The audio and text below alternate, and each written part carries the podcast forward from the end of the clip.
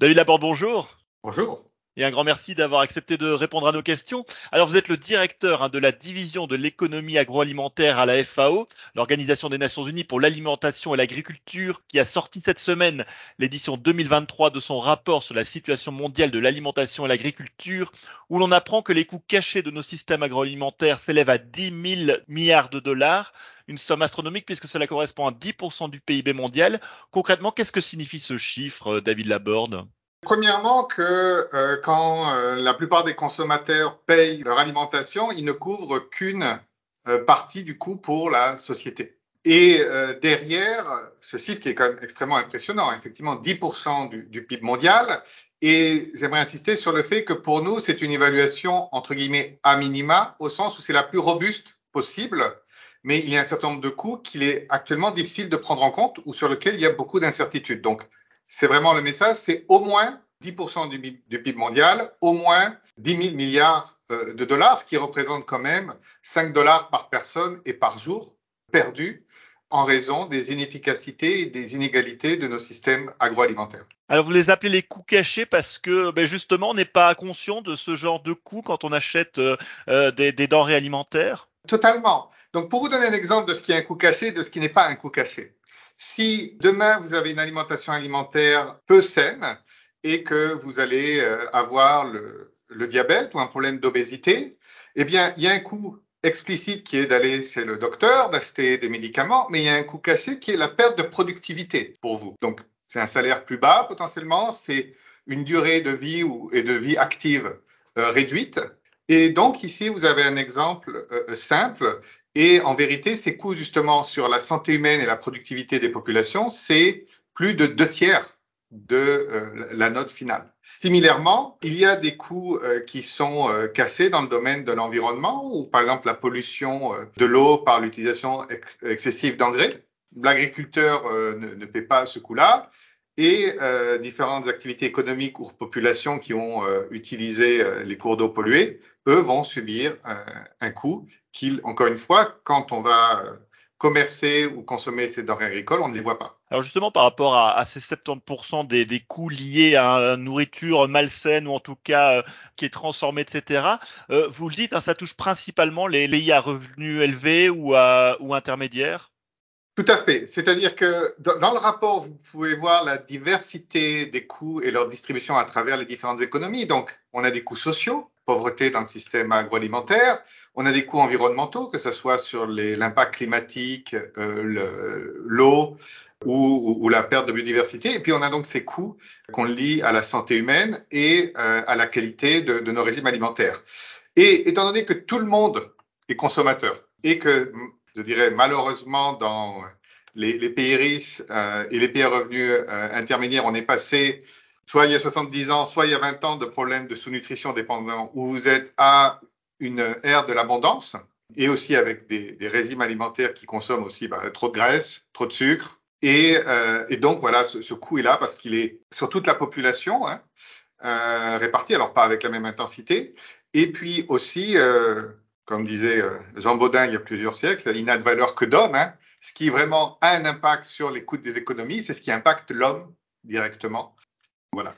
Et alors vous dites que proportionnellement, c'est euh, une nouvelle fois les, les, les pays euh, les plus pauvres qui sont davantage touchés par ces coûts cachés proportionnellement à leurs revenus? Alors en effet, pour les pays à, à bas revenus, euh, ces coûts cachés, c'est plus d'un quart de leur PIB, 27%. Et pour certaines des économies les plus pauvres euh, aujourd'hui, c'est plus de la moitié de leur PIB qui, euh, qui est associé à ces coûts cachés. Euh, donc, si vous prenez la République démocratique du Congo, là, vous allez voir une convergence des coûts parce qu'il y a des coûts liés à l'environnement dus à la déforestation, il y a les coûts essentiellement quand même liés à la pauvreté, y compris la pauvreté rurale et les problèmes de sous-nutrition. Et, euh, et, donc, pour eux, c'est très important. Par contraste, pour les pays les plus avancés, euh, les pays à haut revenu, c'est 8% de leur PIB qui sont perdus et essentiellement dû à des problèmes de, santé. Donc, le rapport aussi permet d'avoir cette vision, euh, je dirais, plus euh, riche et de dire que oui, dans les pays du Nord, les questions de, santé publique sont les plus importantes. Il y a aussi certains aspects environnementaux, mais dans les pays les plus pauvres, c'est les problèmes d'inégalité sociale, de faim et de pauvreté qui restent quand même un facteur essentiel des coûts du système alimentaire et qui souvent ne sont pas vraiment amenés dans ces discussions. Hein.